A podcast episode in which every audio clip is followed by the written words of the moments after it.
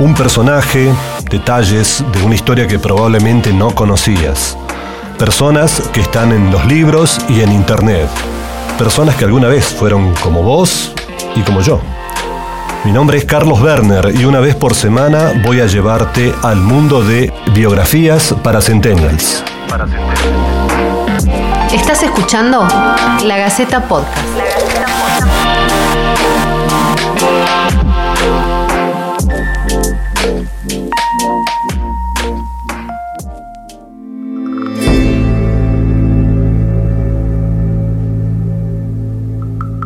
La biografía de Juan Veterán lo anuncia como historiador, pensador, educador, escritor, ministro de la Corte, convencional constituyente y político.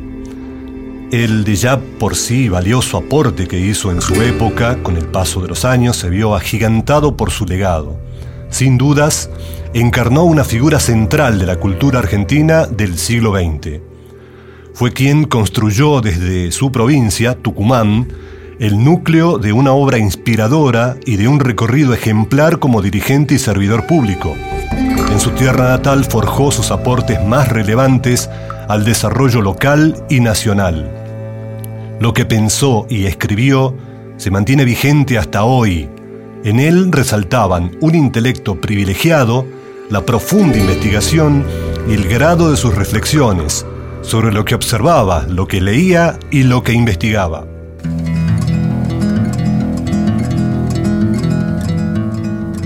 En Pedes Interra Adsidera Visus, libro escrito por Carlos Páez de la Torre Hijo, se puede encontrar la biografía más completa y documentada de Terán, el fundador de la Universidad Nacional de Tucumán.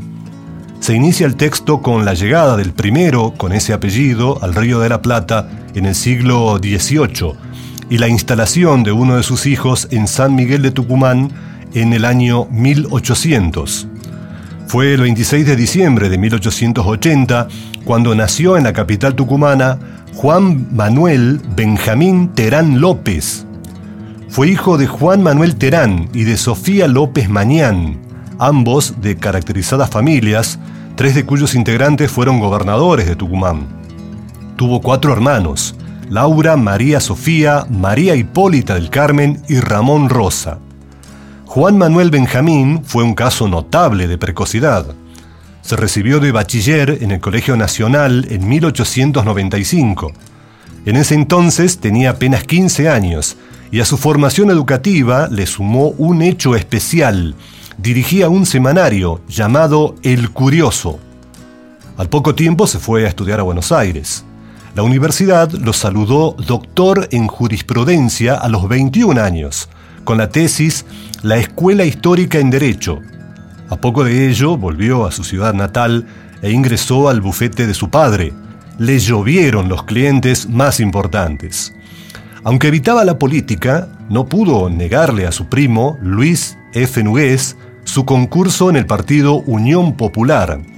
Fue elegido diputado a la legislatura por tres periodos y tuvo una banca en la Convención Constituyente de 1907.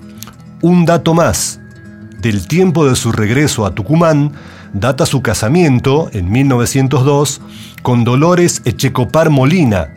Ambos formaron un numeroso hogar. Tuvieron cinco varones y cuatro mujeres, a saber, Guido, Juan, Eugenia, Celia, Magdalena, Gastón, Luis, Raquel y Máximo. Terán se sentía raigalmente tucumano. Al respecto, escribió orgulloso alguna vez. Mi rancio provincianismo seguro que viene del cántabro Asensio de Lizarralde y Araos, que fundó hace 315 años una descendencia con trazas de inextinguible, en este cálido subtrópico habitado por gente parsimoniosa y holgona, y donde se puede vivir porque Dios le ha dado dos ilusiones, la nieve de la montaña y la música de su selva. Terán era más amigo del silencio y de la soledad que de la vida social y del bullicio. Aunque no desechaba lo social, tenía una tendencia a alejarse de la gente en la medida necesaria para no ser su víctima, según contó alguna vez. Le gustaba estar en el mundo, pero a la vez aspiraba a pasar desapercibido. De esa manera podía acercarse, sin interferencias, al sentido maravilloso que tienen todas las cosas. Era dueño de una casa en Villa Nugués que le representaba en ese sentido un verdadero refugio. Solía caminar por los senderos montañosos, solo o con pocos amigos y familiares. Quería, dijo, oír sin trabas las voces de la naturaleza y las de su propio corazón. En su diario personal, contó en 1915, haber experimentado a veces estados de ánimo irregulares, inesperados, que me predisponen a la melancolía. También se reconocía poseedor de una extrema sensibilidad que cualquier estímulo exterior hace rebalsar. Se sentía parecido a su madre, aunque ella era persona muy serena, mesurada y apacible. Detestaba exponer intimidades. Al respecto, escribió en su momento. Bástele al crítico o al biógrafo saber que su héroe ha sufrido o gozado. En eso, el héroe es como todos los hombres. Como parte de la historia del prócer tucumano, surge una contribución urbanística a su ciudad natal.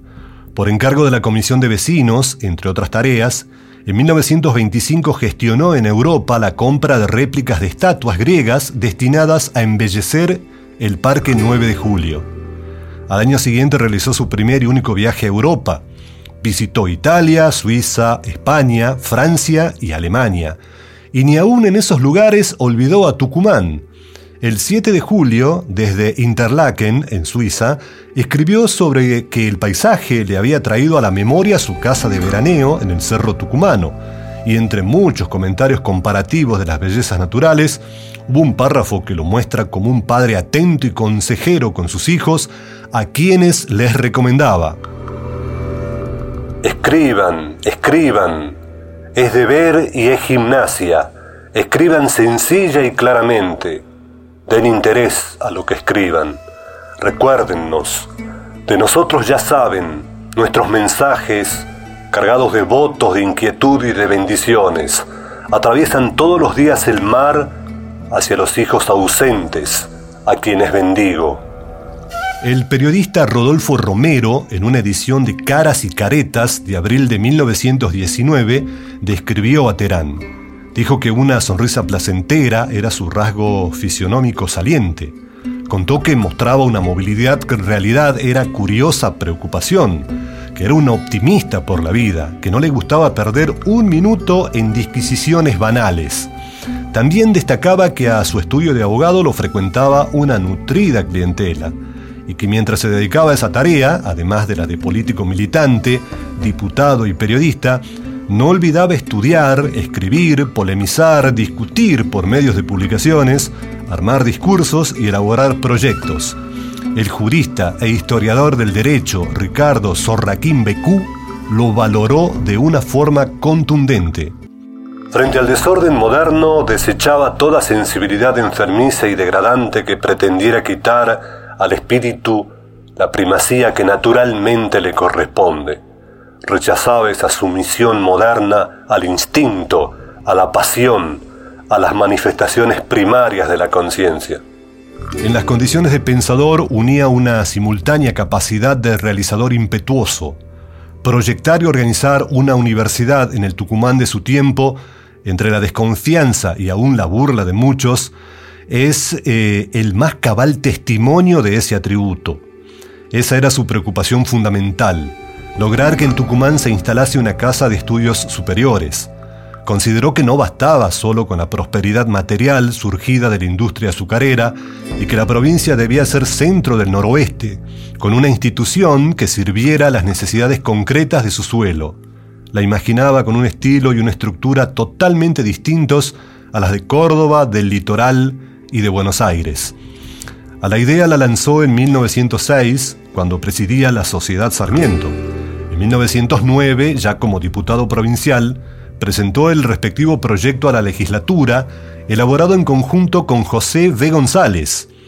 La ley se aprobó recién en 1912 y debió esperar hasta 1914 para que otro de sus grandes amigos, el gobernador Ernesto Padilla, pusiera efectivamente en marcha su sueño.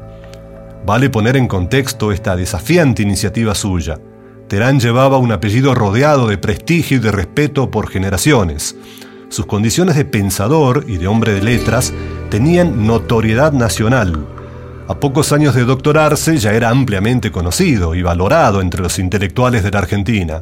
Incluso poseía una considerable fortuna como industrial azucarero y como titular del estudio jurídico más solicitado de Tucumán.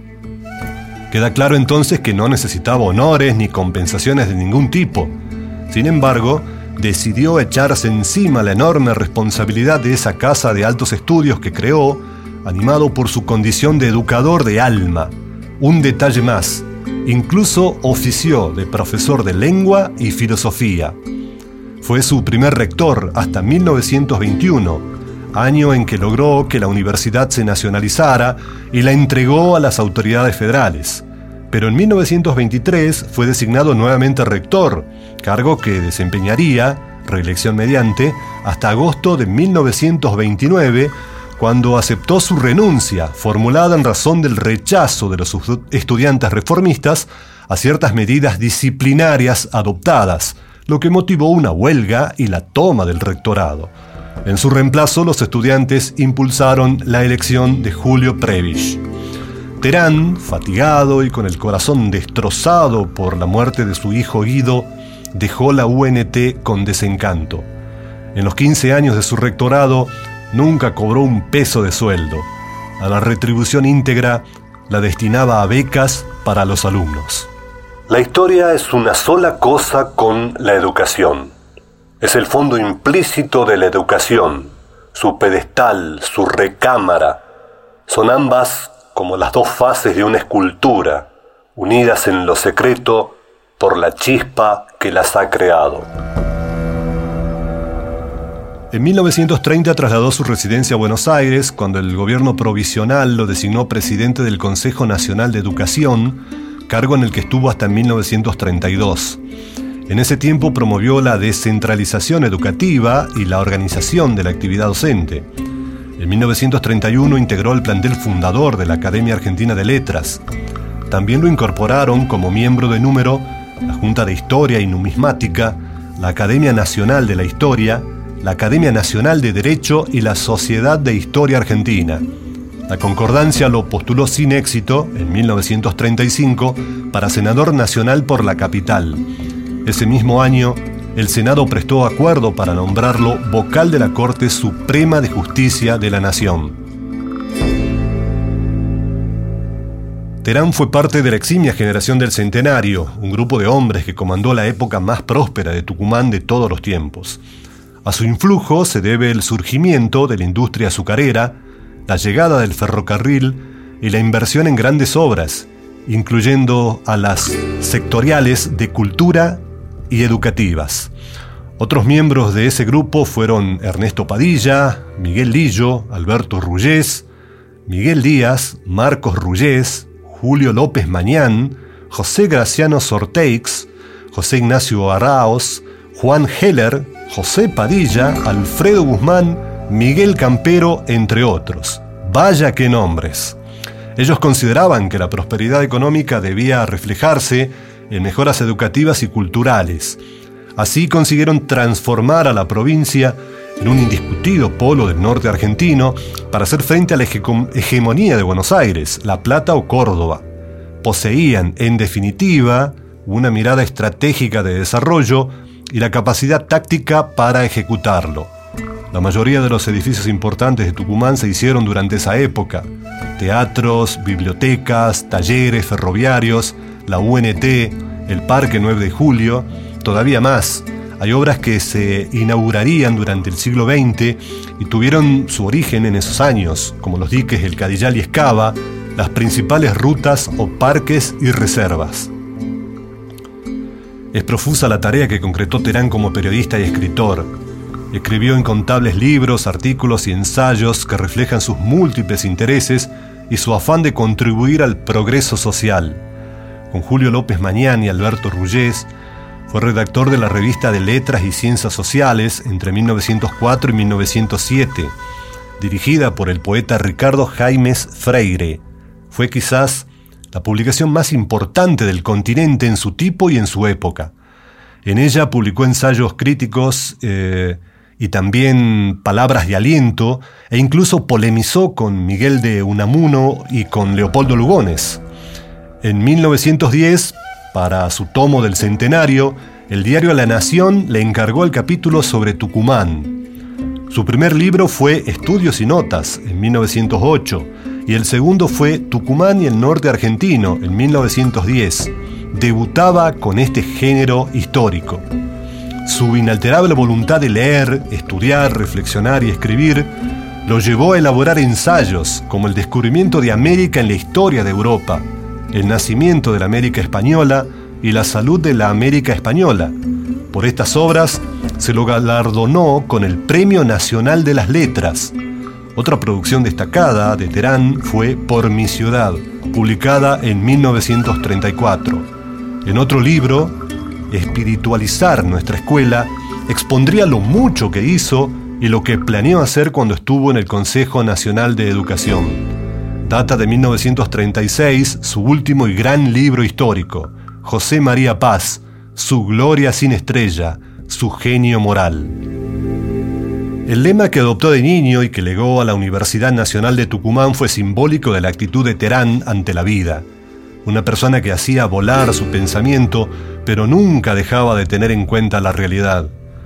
En Por mi ciudad, su libro de 1920, hay un párrafo muy ilustrativo. Narra que era verano y viajaba por la selva de noche después de la lluvia. La caminata era difícil y cansadora.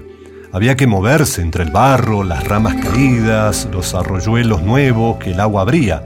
Según sus palabras, el azul profundo del cielo y el brillo nunca más puro de las estrellas, en ese momento que parecía necesario, llevaban un alivio incomparable y mágico en el andar por los caminos de la Tierra, como si la hubiera liberado de la gravidez letal de la materia. Y su reflexión llegó a un punto excelso. Tal es el hombre. Lleva los pies sobre la tierra y descansa sobre ella pero vuelve la mirada hacia las estrellas y recibe de ellas un descanso que la tierra le ha negado. Pedes in terra, adsidera visus, los pies en la tierra, la mirada en el cielo. El periodista Federico Turpe rescató en una columna en la Gaceta un cuestionario que publicó el diario El Orden el 8 de julio de 1920 con respuestas de Juan Beterán. La temática era sensible y válida para mostrar cómo veía y pensaba los asuntos de interés de la población del interior argentino. Desde fines del siglo XIX, dice Turpe, comenzaba a advertirse que la brecha entre la región pampeana y el resto del país, sobre todo el norte, se agrandaba a pasos vertiginosos a causa de los fletes, las distancias y el tiempo en la colocación de las producciones. La situación, miren ustedes, se mantiene 100 años después. Aquella vez le consultaron a Tucumano sobre cuál era la traba más fuerte que se opone al desarrollo de la riqueza pública, y esta fue su respuesta. Los fletes ferroviarios que se alzan a voluntad sin control y sin estudio de leyes que los regulan. Necesita el norte argentino tres grandes obras, la comunicación al Pacífico, la línea recta resistencia y los deslizadores en el Bermejo. esperado fallecimiento de Juan Veterán se produjo en Buenos Aires el 8 de diciembre de 1938. Sus restos fueron trasladados a San Miguel de Tucumán y llegaron a la estación de trenes tres días después. En el lugar se había hecho presente una multitud bajo un profundo y respetuoso silencio. Entre las personalidades más destacadas estaban el gobernador Miguel Campero, el obispo Agustín Barrer, representantes de la justicia provincial y federal, el rector de la UNT, Julio Previch, miembros del Consejo Consultivo y estudiantes universitarios, además de miembros de los poderes legislativo, provincial y nacional. En la Gaceta se pudo leer una crónica con respecto a la ceremonia sobre la inhumación de los restos que se realizaron el 11 de diciembre. Su ciudad natal, en su más amplia y auténtica representación, le ha rendido el homenaje que se merecía al hombre que animó con su soplo la luz de la inteligencia, siendo el primero en encender la propia antorcha de su mente para ser el guía de las jóvenes generaciones. En los discursos que se escucharon, resalta el brindado por Alfredo Covielo en nombre de la Sociedad Sarmiento. Este espíritu grande que había rebalsado hace tiempo la modestia de nuestro ambiente provinciano retorna a nuestro hogar. Por el camino de las estrellas vuelve lleno de grandeza, vencedor en las más difíciles contiendas del pensamiento.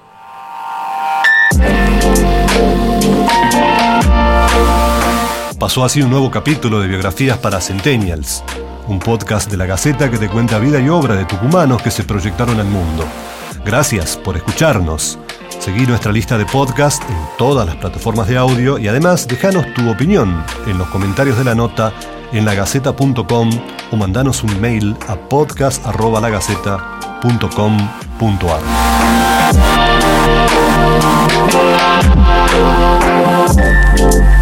La Gaceta Podcast.